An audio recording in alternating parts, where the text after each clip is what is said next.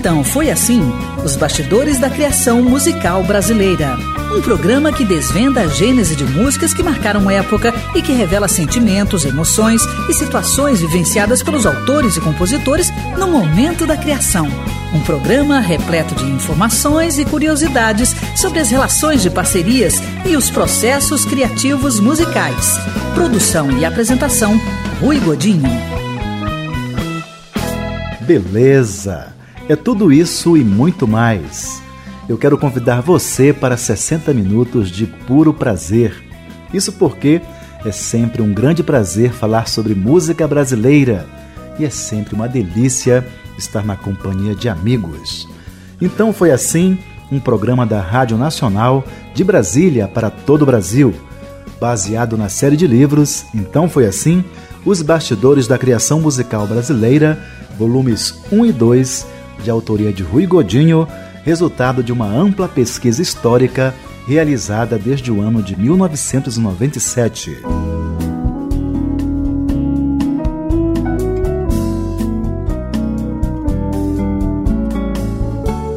O cantor e compositor piauiense Clodo Ferreira, que formou com os irmãos o trio Clodo, Climério e Clésio, me revelou que ele e seus irmãos nunca tiveram a intenção de criar um trio ele foi o criador de, pelo menos, dois grandes sucessos do início da carreira de Fagner: Cebola Cortada, em parceria com Petrúcio Maia, e Revelação, em parceria com Clésio, que é o destaque deste bloco. Você lembra? Um dia vestido de saudade viva faz ressuscitar em entrevista a mim concedida no dia 14 de maio de 2009, em Brasília, o carismático Clodo Ferreira me contou em detalhes como foi criado este clássico da música brasileira. Mas antes disso, me falou sobre o processo criativo e como foi o seu encontro com a música. Bom, na verdade, ela primeiro encontrou o Clésio primeiro, que eles são meus irmãos mais velhos, né? É, de idade, assim. e, e o e eu me lembro ainda quando eu tinha lá, sei lá, 10, 11 anos, o Clésio e o Climério já tocavam, né? Eu tinha fazer uns pequenos grupos lá em Teresina, no Piauí, e eles tinham também é, algumas músicas feitas. Para mim aquilo não era muito claro, era uma coisa vaga ainda, mas eu percebi que tinha essa atividade dentro de casa, né, da, da minha casa. E então o Clésio e o Climério encontraram a música antes de mim. Eles já compunham, inclusive eu tinha o que eles tinham já eram adolescentes, né? Eu era criança ainda. Eu me lembro deles tocando, eu assistia, eu via eles em casa compondo. Mas era uma coisa que, que era, era, digamos, fazia parte da paisagem. Eu não era muito atento àquilo, né? Aí lá pelas, sei lá, 10 anos, por aí, eu me lembro que as primeiras vezes eu não tinha coragem de pegar no violão. Eu usava um cabo de vassoura para simular as posições. Só depois que eu decorava é que eu tinha coragem de pegar no violão emprestado deles, né, do Clésio ou do Climério, para fazer uns acordes e tal. Na verdade, eu entrei propriamente na música foi aqui em Brasília já. Eu tinha 15 anos, a gente já tinha mudado do Piauí para cá.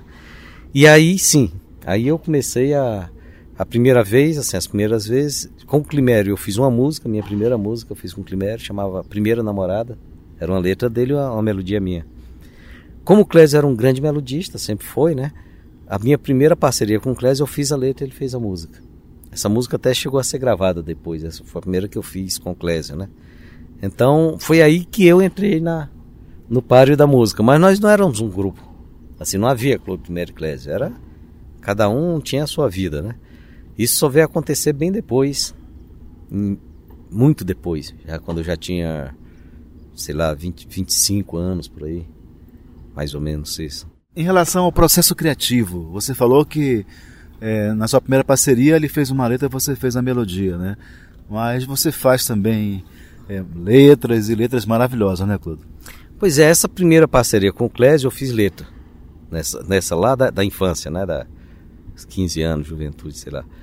Mas assim, eu, eu tenho observado que as músicas minhas que fazem mais sucesso no sentido de ser mais. ter maior repercussão popular, é, ou não só popular, até das pessoas gostarem, mesmo que não seja popular, coincidentemente é quando eu faço a letra. É uma coisa que eu custei a entender. Como eu faço as duas coisas, eu não ficava percebendo. Até que eu notei quando eu fui assim fazer um pacote das músicas mais que tem maior repercussão, termina sendo por causa das letras, né? Então eu acho que eu devo reconhecer isso. Eu tenho que, que, que reconhecer que as minhas letras é, as pessoas gostam mais ou, ou, elas se emocionam mais do que com as melodias. Né? Apesar de eu gostar muito de fazer melodia também. Mas eu acho que a letra seria o espaço onde eu, eu, eu faço com mais desenvoltura, eu acho. Como é que é o seu processo, Clodo? É, tem uma carga intuitiva muito grande. Né? Na verdade, Rui, com o tempo, a gente termina desenvolvendo algumas tecnologias, digamos assim. A gente começa a ver alguns caminhos que facilitam. Mas eu te diria o seguinte: é muito mais, é, no meu caso, por exemplo, caso das letras, né, que é uma coisa que as pessoas perguntam de onde vem essa letra? Como é que você bolou isso? Em que momento é essa, essa dúvida, né? Tem uma parte que, por mais que a gente queira explicar, a gente não consegue, né? Tem uma parte que realmente, é, eu acho que é essa que alguns compositores dizem que é a parte divina, né? Que é a parte que vem não sei de onde, né? No meu caso, eu acho que depende muito, vai ser uma resposta vaga, eu tenho certeza, mas depende muito de eu estar receptivo para as ideias. Por exemplo, quando eu estou ansioso, querendo fazer elas, é mais difícil. Quando eu estou controlando muito, fazendo e já julgando, não fica legal, porque eu termino estragando as coisas legais que eu tinha tido intuição. Quando eu vou dar uma arrumada, piora.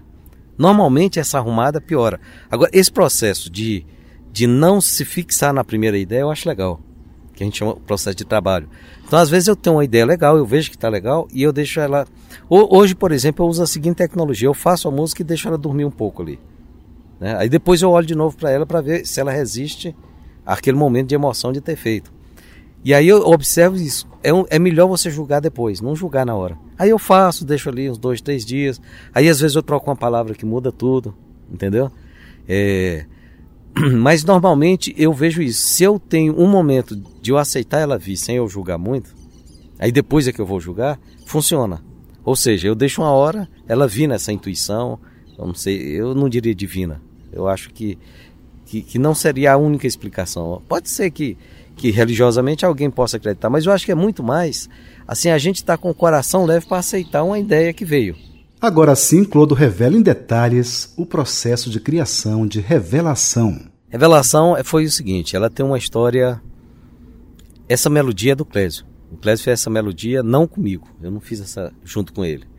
Ele fez uma melodia e ele me disse que ele tinha feito um, um poema de uma, de uma moça e, e não sei porquê, não, ele não, não continuou com esse poema, por algum motivo que ele nunca me explicou direito.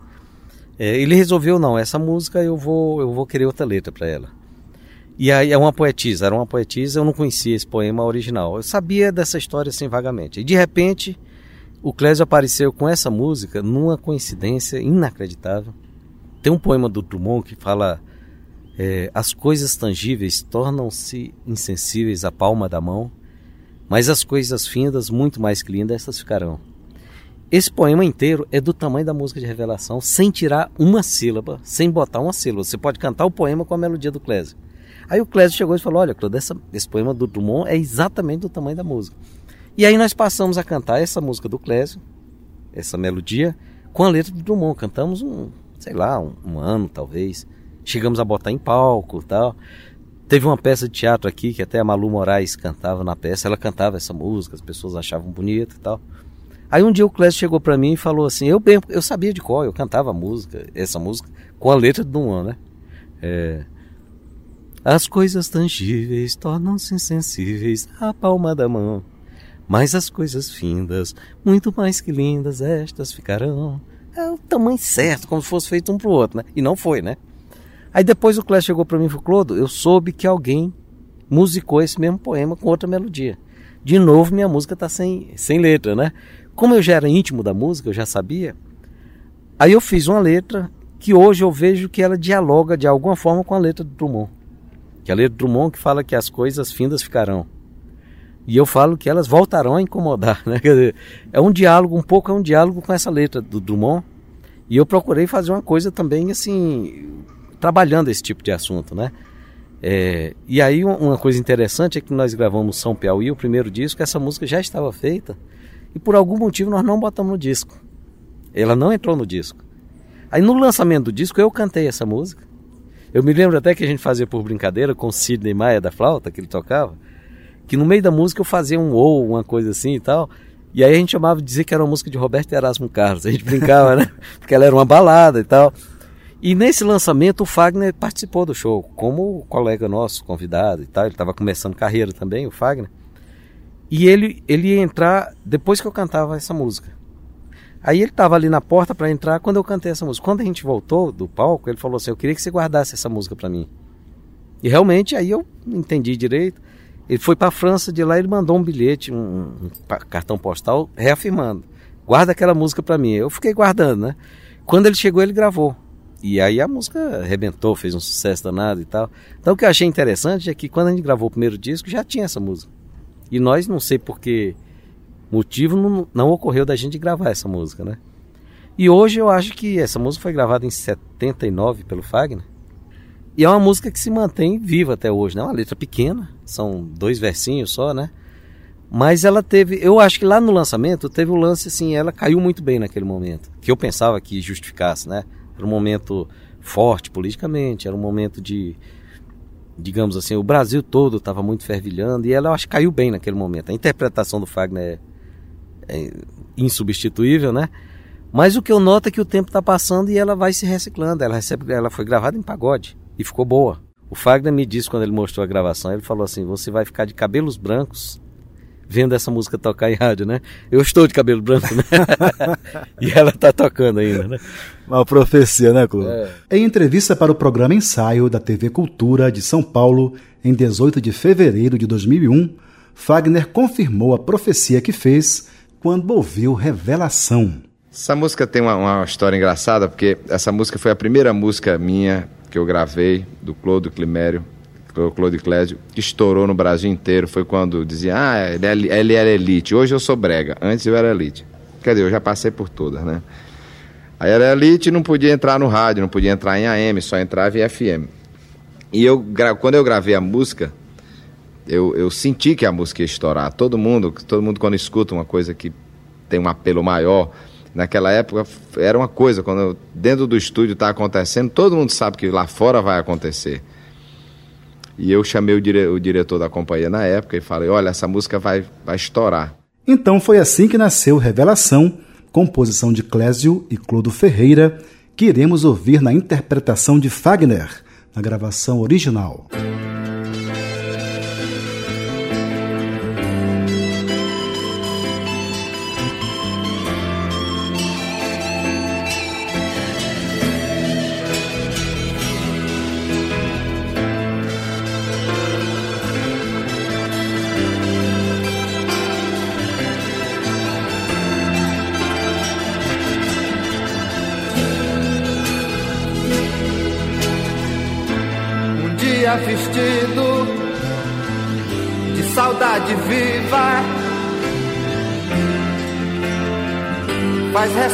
Ressuscitar casas mal vividas, camas repartidas, faz se revelar.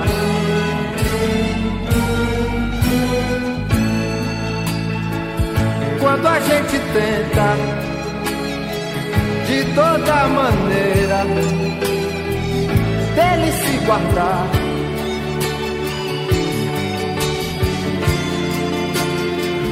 Sentimento ilhado, morto, amordaçado, volta a incomodar.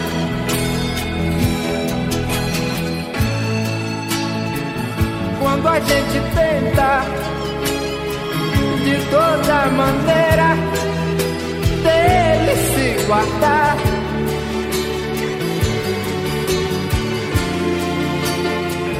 Sentimento ilhado, amordaçado, volta a incomodar.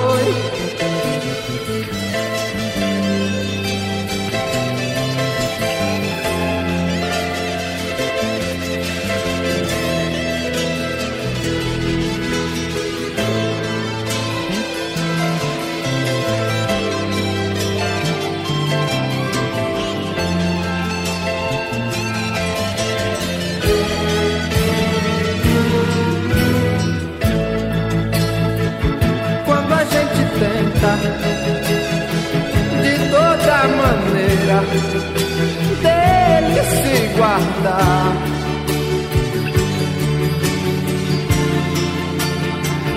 Sentimento ilhado, morto amordaçado, volta a incomodar. Oh, oh, oh, Quando a gente tenta de toda maneira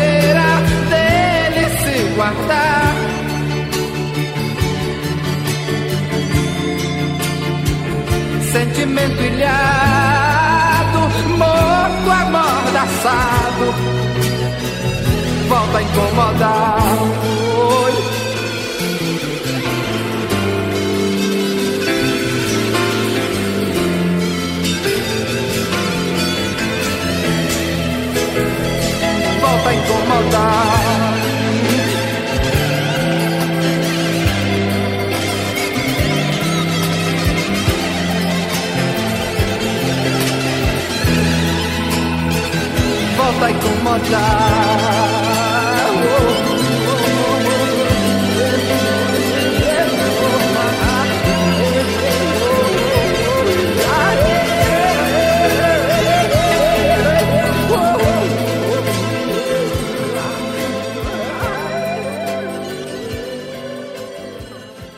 Maravilha! Ouvimos Revelação, composição de Clésio e Clodo Ferreira, na interpretação de Fagner. Esta história, com todos os detalhes, consta do livro Então Foi Assim? Os Bastidores da Criação Musical Brasileira, volume 2, que pode ser encontrado pelo e-mail livro@abravideo.org.br. Então foi assim: os bastidores da criação musical brasileira. As lembranças da infância, de quando colecionava pacientemente figurinhas num álbum, inspiraram o compositor baiano Hélio Contreiras a criar uma música de beleza incontestável, Estampas Eucalol. Gravada por seu conterrâneo e compadre Xangai, esta música encantou a todos que a conheceram, principalmente aqueles que tinham a mesma mania, colecionar figurinhas. Estampas Eucalol é o destaque deste bloco.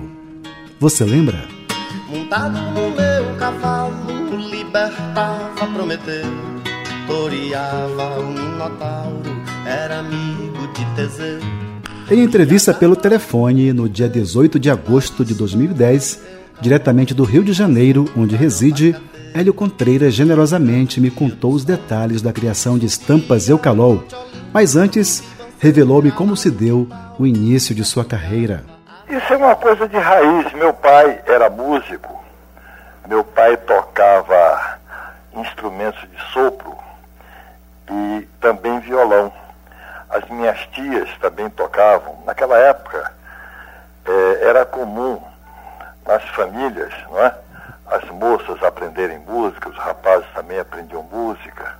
Isso numa cidade é, tanto de Cachoeira onde nasceu minha mãe, como em Mundo Novo, onde nasceu meu pai. E essa coisa da música estava tava na família, né? É, naquela época, sem televisão, e até o rádio era uma coisa ainda precária, era rádio de, de, de válvula. E meu pai era telegrafista e no final de semana reunia assim a, a família, né, as minhas tias, e já o meu, meu irmão mais velho, o Carlos, que aliás mora em Brasília, Carlos Contreiras. E, e tocavam, né? A, a porta da sala de visita ficava aberta e as pessoas ficavam olhando na rua, né? Da rua ficavam olhando. Era uma coisa muito bonita. E eu fui fui ouvindo, vendo e aprendendo. E acabei aprendendo a tocar violão. Hélio também desvendou como é o seu processo criativo. Olha, eu normalmente faço, faço a letra e a música juntos.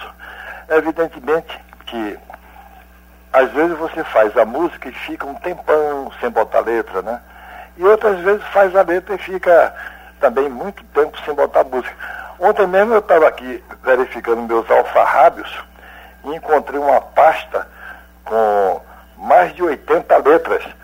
Eu vou tentar botar, pelo menos em algumas, botar música. Você sente quando vai fazer uma música. Não adianta forçar, ficar, ficar achando, eu vou fazer, ou querendo, eu vou fazer uma música. É uma coisa que vem de dentro, entendeu? Agora sim, Hélio Contreiras nos revela o que eram as estampas Eucalol e como foi que ele criou a música. As estampas Eucalol eram gravuras que vinham dentro do sabonete Eucalol, vinham é, no sabonete Eucalol é, da fábrica, salvo engano, Mirta, que hoje não existe mais. E havia as coleções, né?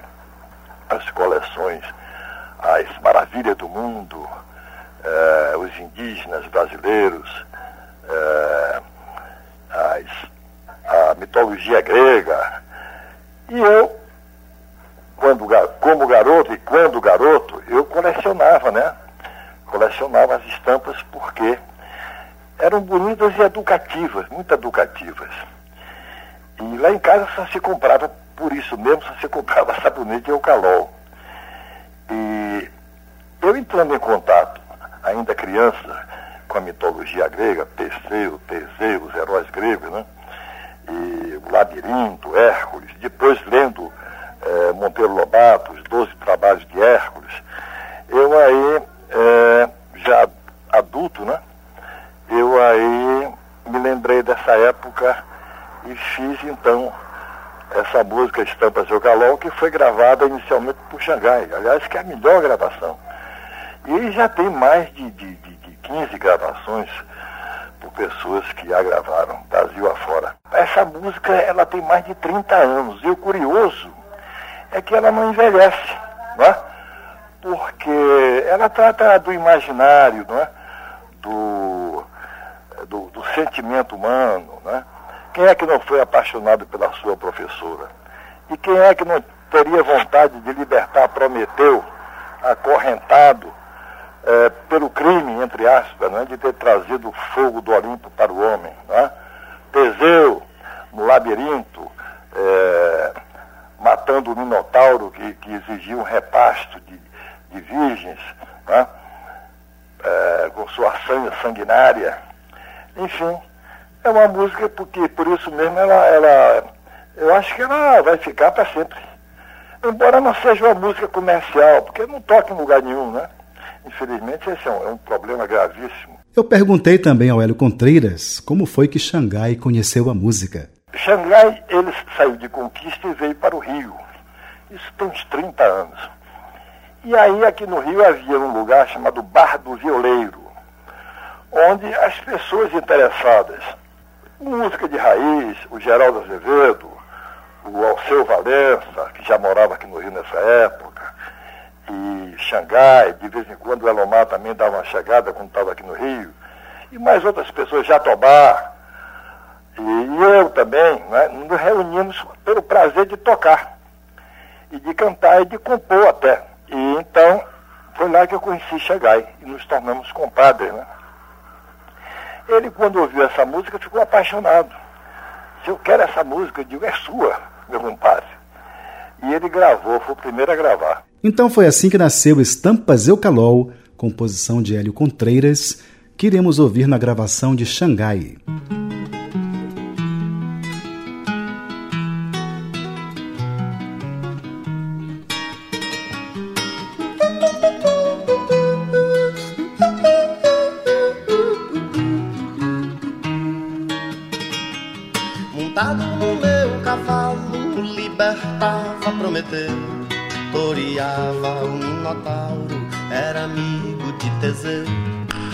Viajava o mundo inteiro nas estampas Eucalol, a sombra de abacateiro, Ícaro fugia do sol.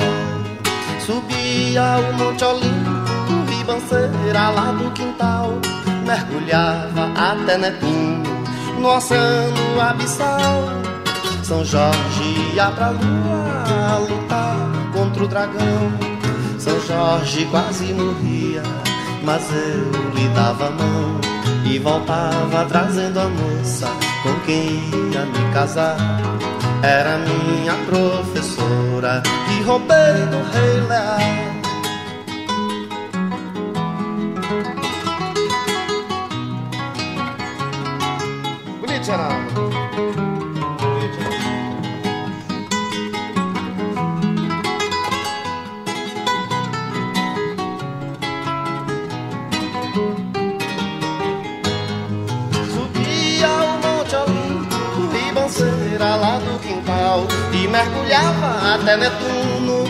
Oceano abissal. São Jorge ia pra lua lutar contra o dragão. São Jorge quase morria, mas eu lhe dava a mão e voltava trazendo a moça com quem ia me casar. Era minha professora que roubei do rei Lear. Montado no meu cavalo eu libertava Prometeu, toreava o Minotauro e era amigo de Teseu. Viajava o mundo inteiro nas estampas Eucalol, a sombra de um abacateiro, Ícaro fugia do sol. Subia o Monte Olimpo, ribanceira lá do quintal, e mergulhava até Netuno no oceano abissal. São Jorge ia pra lua lutar contra o dragão. São Jorge quase morria, mas eu lhe dava a mão e voltava trazendo a moça com quem ia me casar. Era minha professora que roubei do rei Lear, montado no meu cavalo companheiro. Obrigado, companheiro. Maravilha! Ouvimos Estampas Eucalol, composição de Hélio Contreiras, na voz de Xangai. Esta história, com todos os detalhes, vai estar presente com certeza no livro Então Foi Assim, Os Bastidores da Criação Musical Brasileira, volume 3, de autoria de Rui Godinho, em fase de preparação. Porém, outras 142 histórias estão presentes nos volumes 1 e 2, que podem ser encontrados pelo e-mail livro@abravideo.org.br. Então foi assim: os bastidores da criação musical brasileira. É difícil conciliar boemia com academia, com o casamento, com a família. Na maioria das vezes, essa combinação resulta em separação, em demissão. Mas noutras, talvez bem poucas, resulta em música de sucesso. Também pudera eu não estava acostumado com a vida de casado. Faço força para ficar em casa sossegado. Esse é o trecho da letra de O Meu Amor Chorou, composição de Luiz Marçal e Sérgio Fiuza, sucesso na voz de Paulo Diniz. Destaque deste bloco. Você lembra? O meu amor chorou, não sei por que razão.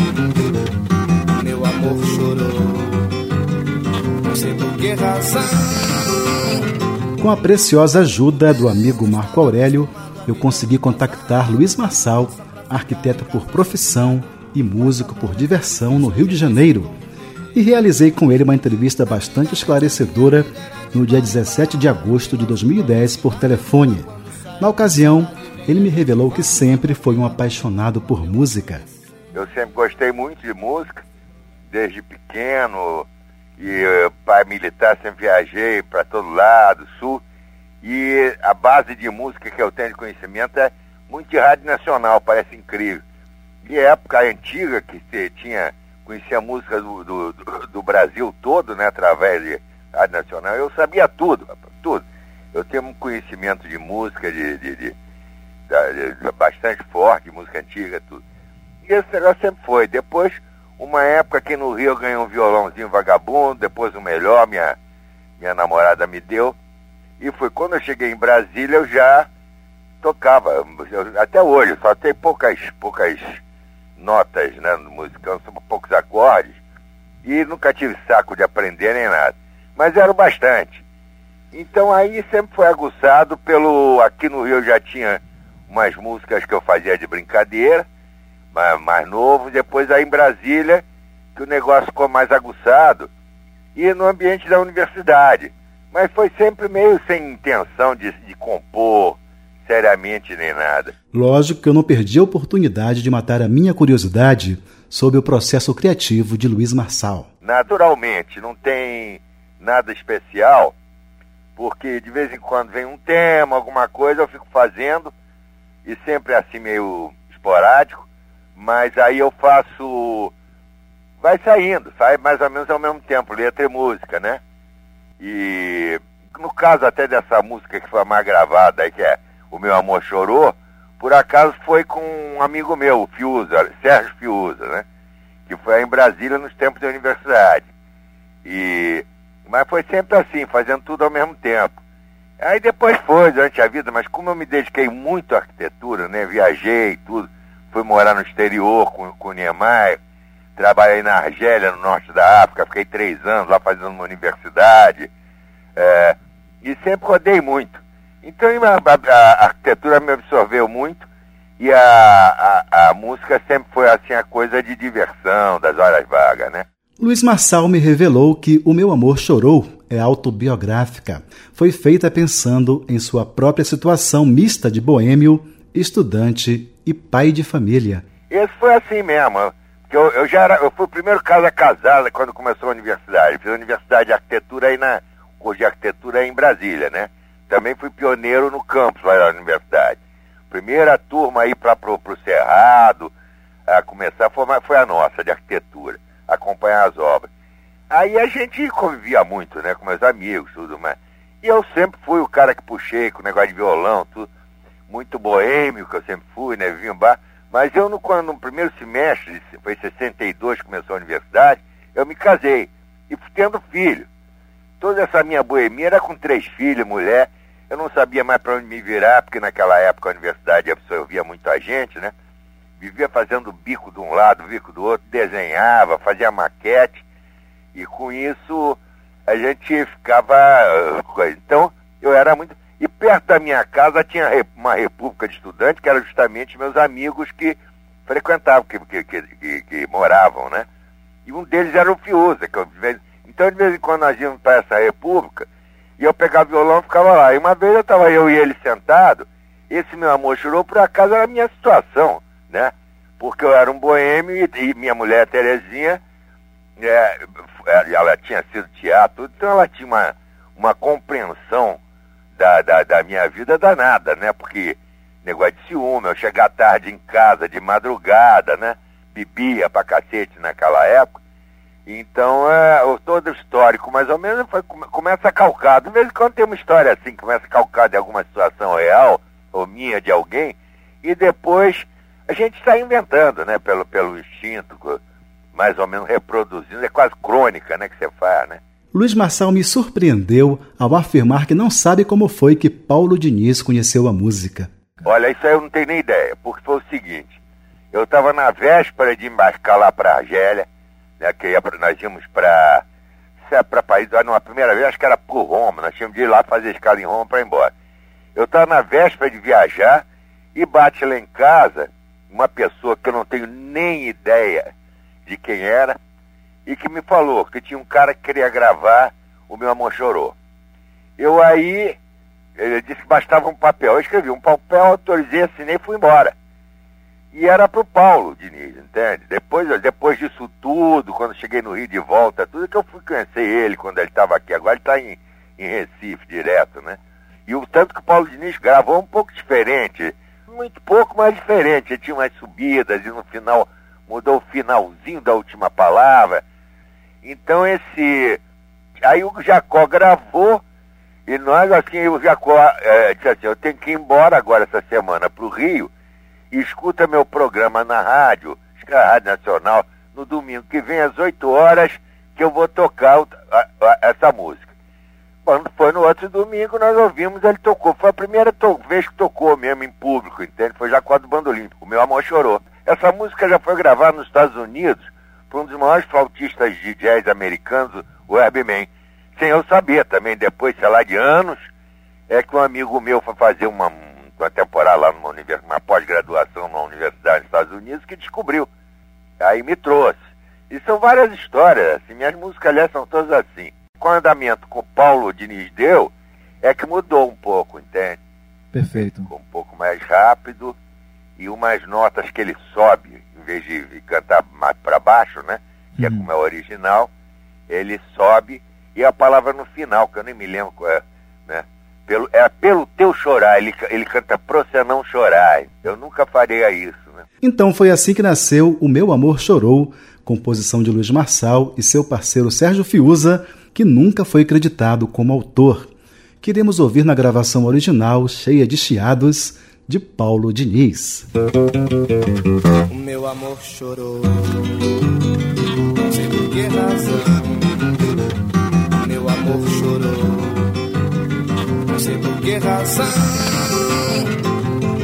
Também pudera, eu não estava acostumado à vida de casado. Faço força pra ficar em casa sossegado.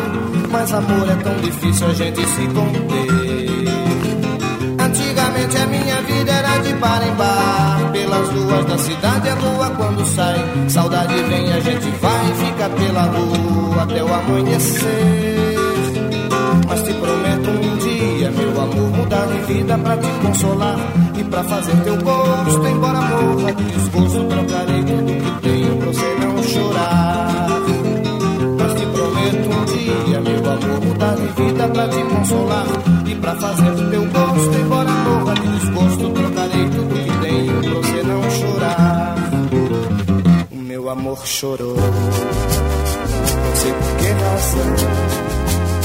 O meu amor chorou, não sei por que razão. Também pudera, eu não estava acostumado à vida de casado. Faço força pra ficar em casa sossegado. Mas amor é tão difícil a gente se conter. Antigamente a minha vida era de bar em bar. Pelas ruas da cidade, a lua quando sai. Saudade vem, a gente vai fica pela rua até o amanhecer. Mas te prometo um dia, meu amor, mudar de vida pra te consolar e pra fazer teu gosto. Embora morra de desgosto, trocarei tudo que tenho pra você não chorar. Mas te prometo um dia, meu amor, mudar de vida pra te consolar e pra fazer teu gosto. Você não chorar. Não chorar, não chorar.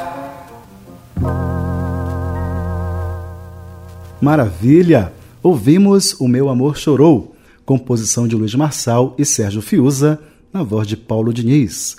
Esta história, com todos os detalhes, vai estar presente com certeza no livro Então Foi Assim, Os Bastidores da Criação Musical Brasileira, volume 3, de autoria de Rui Godinho, em fase de preparação.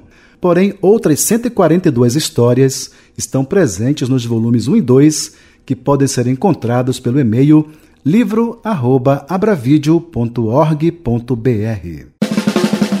Então foi assim: os bastidores da criação musical brasileira.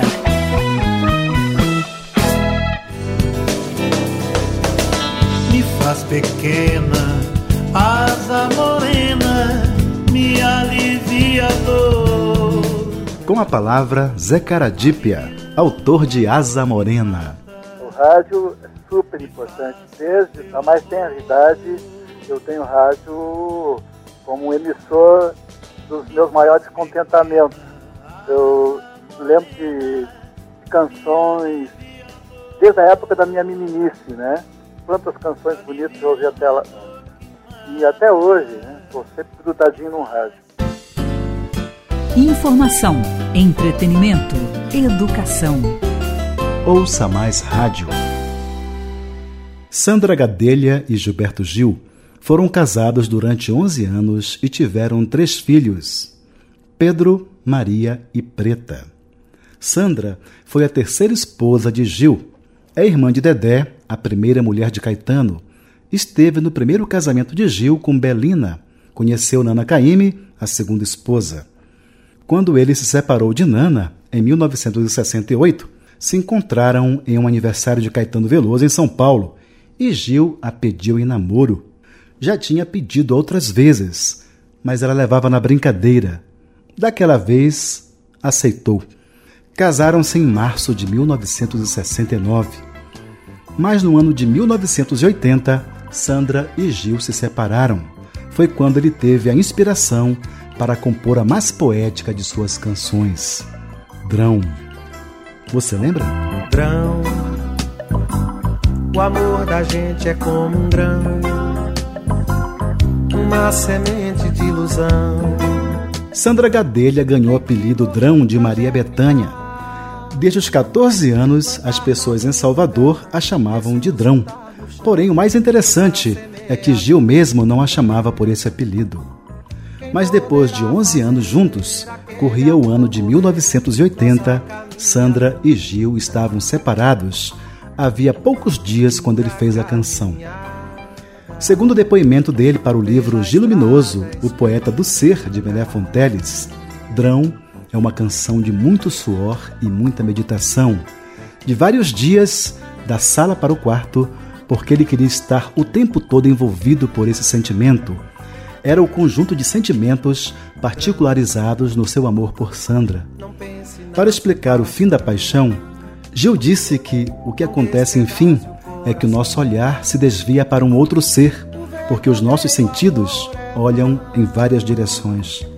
Disse ainda: Eu me lembro de estar no chão, anotando frases no caderno, com o violão do lado, e de repente sentir o coágulo da criação, e ao mesmo tempo a iminência da explosão da via criativa e não aguentar, saindo dali e indo para o quarto me deitar e deixar então aquele coágulo se dissolver. Para Gil compor Drão, foram vários dias dessa meditação, querendo estar ali, na reimantação do amor, para poder dizer o que ele significava. Aí veio a ideia da compaixão, com seus sentidos no final da música, para substituir a paixão que estava indo embora mas o que é que está por trás da paixão? Qual é a luz que não se apaga com o apagar da chama? A compaixão é maior do que tudo e Drão é uma canção sobre ela.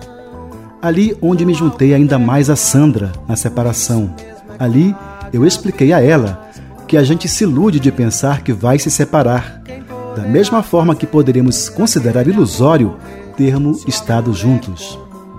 Para a revista Marie Claire de novembro de 2000, Sandra afirmou: Nos separamos de comum acordo.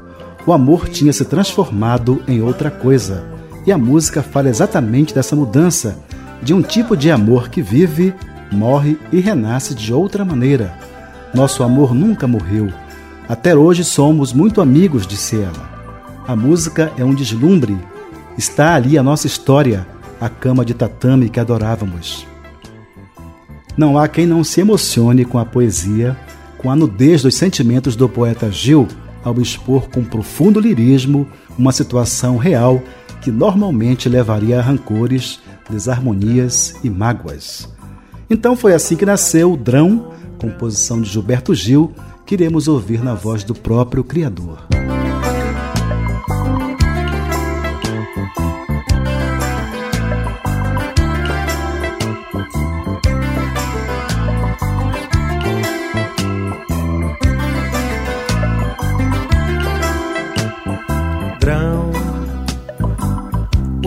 Da gente é como um grão, uma semente de ilusão. Tem que morrer pra germinar, plantar em algum lugar, ressuscitar no chão, nossa semeadura. Quem poderá fazer aquele amor morrer, nossa caminhadura? Dura caminhada pela estrada escura.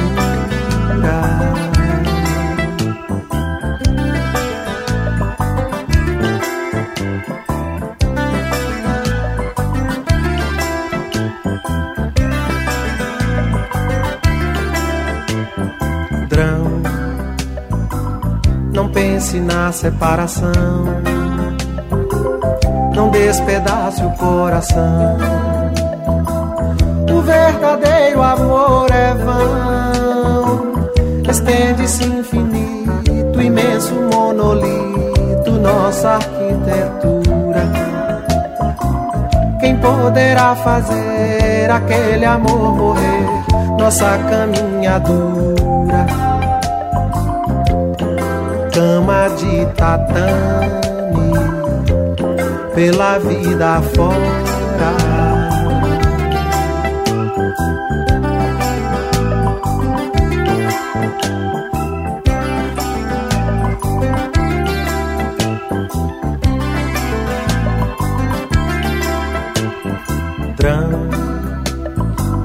Os meninos são todos sãos,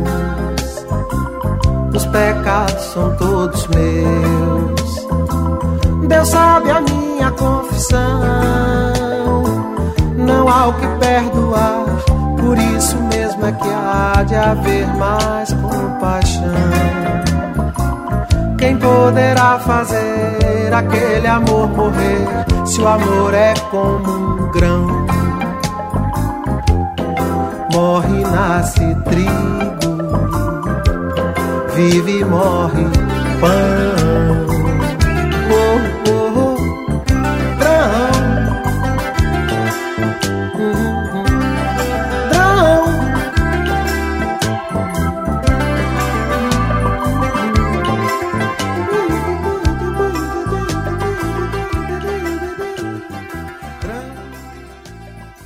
Maravilha! Ouvimos Drão, composição e interpretação de Gilberto Gil. Esta história, com todos os detalhes, está presente no livro Então Foi Assim? Os Bastidores da Criação Musical Brasileira, volume 1, de Rui Godinho, que pode ser encontrado pelo e-mail livro@abravideo.org.br. Então foi assim: os bastidores da criação musical brasileira.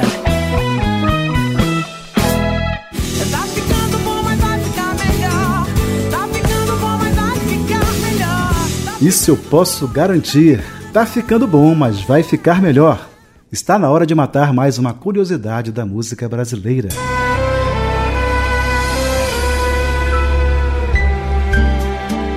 Quem acha vive se perdendo. O que lhe vem à cabeça quando você escuta Feitio de Oração, uma das mais belas músicas de nosso cancioneiro? Não há como não lembrar do genial Noel Rosa. É não é? Noel, apesar de ter vivido apenas 26 anos, foi um dos compositores mais brilhantes que o Brasil conheceu. Faça o favor de me trazer depressa uma boa média. Pão bem quente com manteiga, peço um guardanapo, um copo d'água bem gelado. Quando se ouve então conversa de botequim, feitiço da vila, Tarzan, o filho do alfaiate, a certeza da genialidade se torna irrefutável. É Noel, o eterno Noel. Mas aonde vão parar os méritos de Oswaldo Gugliano? É o Vadico, autor dessas irretocáveis melodias. Não se culpe por isso. A culpa é da grande mídia que, ao enaltecer a obra de Noel, relega a importância de seus imprescindíveis parceiros, Dentre eles, Vadico, requintado compositor, excelente pianista e maestro premiado, autor dessas melodias eternas. A história que escolhemos para este capítulo é a de Feitio de Oração, que eu vou contar agora. Sobre Feitio de Oração, que foi a primeira música da parceria de Vadico com Noel Rosa, Carlos Didier e João Máximo contam no livro Noel Rosa uma biografia que em fins de 1932, no estúdio da Odeon, o maestro Eduardo Souto ouviu Vadico tocando uma melodia de beleza incomum ao piano. Parou e perguntou: De quem é? Minha. Tem nome? Não. Tem letra? Também não, respondeu Vadico. Espere um instante, disse o maestro. Em pouco tempo, ele estava de volta trazendo Noel pelo braço, que cuidava na sala ao lado das próprias gravações. O maestro apresenta-o ao pianista sem formalidades nem rodeios e sugere que eles trabalhem juntos. Vadico tocou a melodia para Noel, que logo pegou papel e lápis e começou a trabalhar.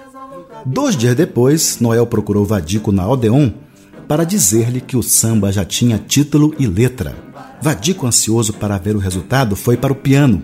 Gostou do título, Feitio de Oração, e ainda mais da letra. No encarte do CD Vadico, da série Eldorado Memória, há outra versão para a origem da melodia. Consta que aos 19 anos, Vadico, morando ainda em São Paulo, escreveu um samba para o primeiro filme sincronizado do Brasil, que tinha como título Acabaram Seus Otários. O samba chamava-se Deixei de Ser Otário. A letra de Deixei de Ser Otário não devia ser grande coisa.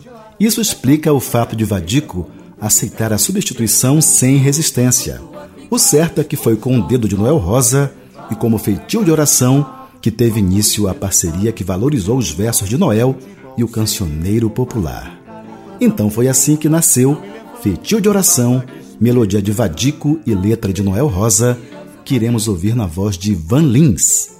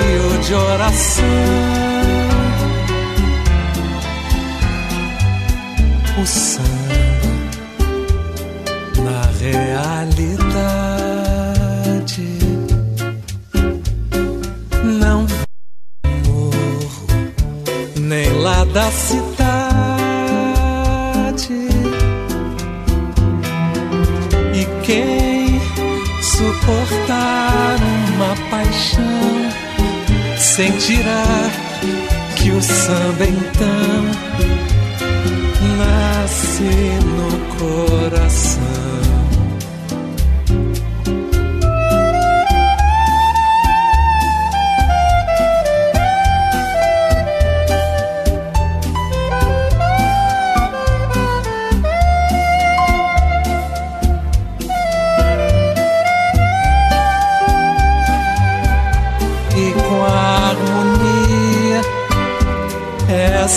Triste melodia que é meu samba em feitio de oração.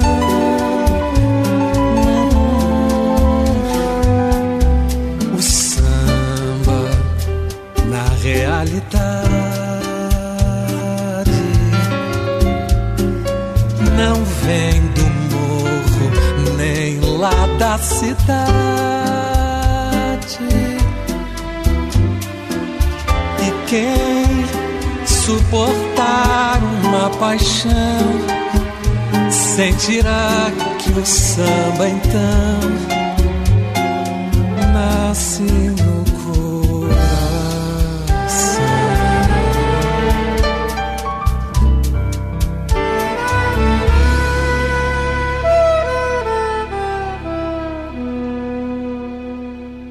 Ouvimos Feitio de Oração, composição de Vadico e Noel Rosa, na interpretação de Van Lins.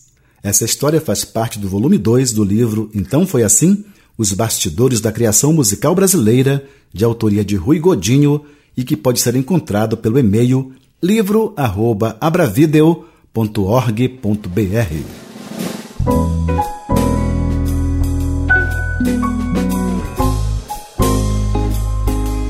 Pois é, subiu a placa de um minuto. Nosso tempo está acabando. Hoje ficamos por aqui, mas eu quero confirmar desde já um novo e prazeroso encontro na próxima semana, neste mesmo horário. Aproveitem e convidem os amigos para este momento de prazer radiofônico.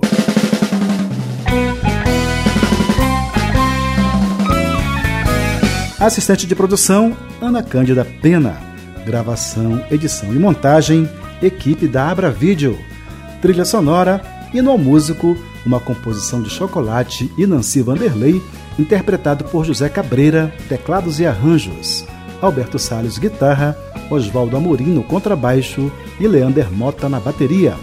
Para críticas e sugestões, o e-mail é programa@abravideo.org.br. Agradeço pelo carinho e pela atenção. Um abraço de luz. Até lá.